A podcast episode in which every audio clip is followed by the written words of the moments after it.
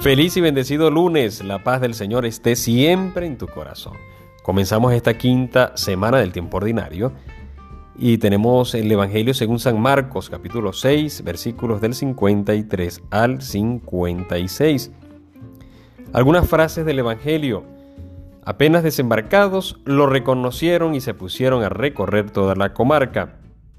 Cuando se enteraba la gente, donde estaba Jesús, le llevaba los enfermos en camillas.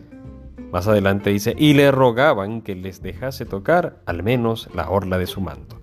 De estas frases quiero sacar tres verbos.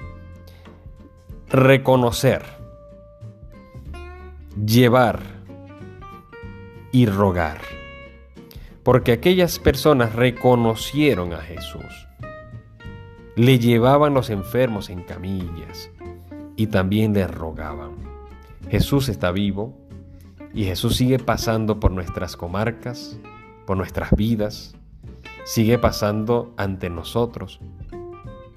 Pero quizás me, me, me, haría mucho bien el reconocer y el querer vivir estos verbos, el reconocerlo a Él, reconocerlo como mi Salvador, como mi amigo, como mi Señor el llevar no solamente mi vida hacia Él, encaminarme, sino llevar a mucha gente, a los que tengo a mi alrededor, hacia Él, que quizás estén pasando alguna enfermedad.